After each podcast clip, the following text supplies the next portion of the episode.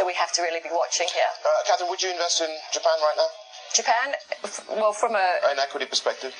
Well, they have pulled back, so yes, and you know we are. A lot of people are arguing that down ROEs. 7% just this year, year to Yeah. date, and uh, there were stellar gains last year, but in the latter half they weren't. There are still some very good companies. A lot of people are saying the ROEs have, have peaked and we're going to see them coming back.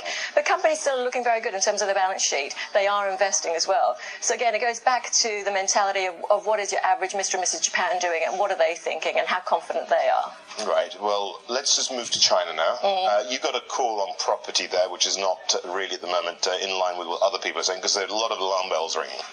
Going into the start of the year, we were saying, you know, it's important to have a mixed or have a balanced approach to old China and new China. We have seen some very, you know, big swings in the market, especially during March and April.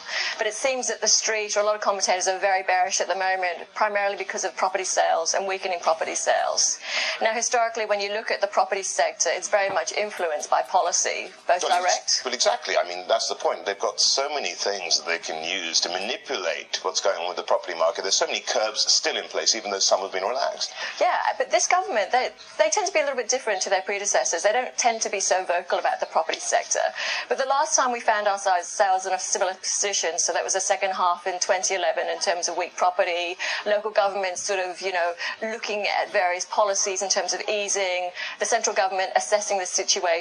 That's when we went into an easing cycle. So we actually do think we're at the start of an easing cycle. When you look at valuations, 50 to 70% discount to NAV. you There's know. a reason for that, though. Come on. There is a reason, but it's a backbone of the economy, and it's a little bit like Japan. You know, President Xi Jinping isn't going to let the backbone completely uh, crumble or collapse. Right, but what, you know, with that in mind as well, you know, you've got in your latest notes, we expect China to limp back into shape.